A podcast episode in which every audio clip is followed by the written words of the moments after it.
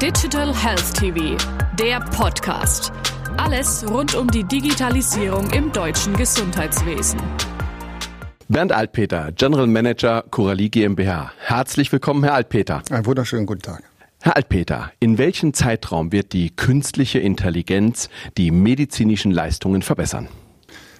Wir müssen uns genau angucken, über welche Märkte wir reden. Wenn wir über Deutschland reden, dann befürchte ich, dass es einen längeren Zeitraum noch in Anspruch nimmt. Unsere Regulatorik ist noch nicht so weit wie die Leistungsfähigkeit der künstlichen Intelligenz. Konsumerorientiert gibt es schon große Angebote, aber umgesetzt im Markt sind die noch eine Seltenheit. Werden Ärzte durch den Einsatz künstlicher Intelligenz in Zukunft weniger Verantwortung übernehmen? Das glaube ich nicht. Es wird keine Substitution stattfinden. Äh, es wird eine Unterstützung der handelnden Ärzte stattfinden. Ähm, aber die grundsätzliche Rolle über die Therapiehoheit äh, bleibt bei den Ärzten meiner Meinung nach.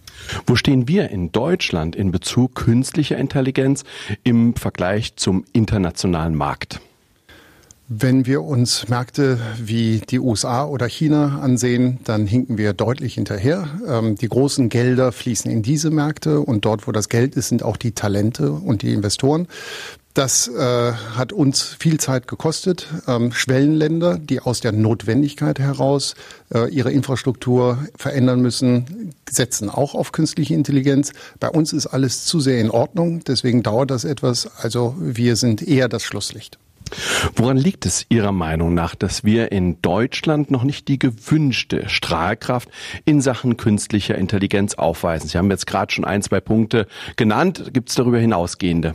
Sicherlich immer das Gesundheitswesen. Also am Ende des Tages muss das verankert werden in der Regulatorik und bei den Kostenträgern.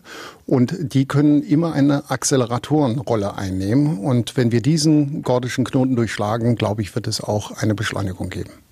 Wie beurteilen Sie die Chance, den Ihrerseits beschriebenen Wettbewerbsnachteil aufzuholen?